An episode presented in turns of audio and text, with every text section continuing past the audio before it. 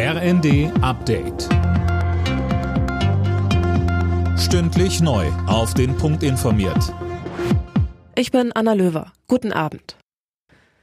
Nur wenige Tage nach dem Abschuss eines mutmaßlichen Spionageballons aus China haben die USA ein weiteres Flugobjekt abgeschossen.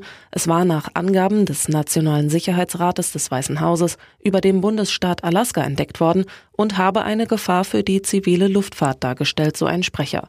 Woher das Objekt kommt, bisher unklar.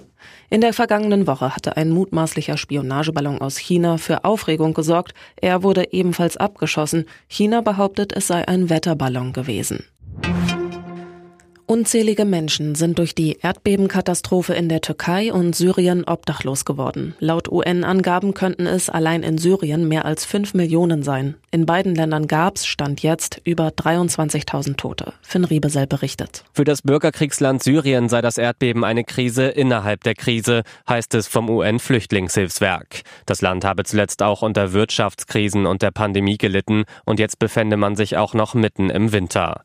Unterdessen wird in den Trümmern weiter weiter fieberhaft nach Überlebenden gesucht. Auch Tage nach der Katastrophe gab es in der Türkei noch kleinere Lichtblicke. Mehrere Menschen konnten gerettet werden. Bei der Deutschen Post drohen weitere Streiks. Auch die dritte Runde der Tarifverhandlungen ist gescheitert. Verdi kündigte eine Urabstimmung über einen Arbeitskampf an.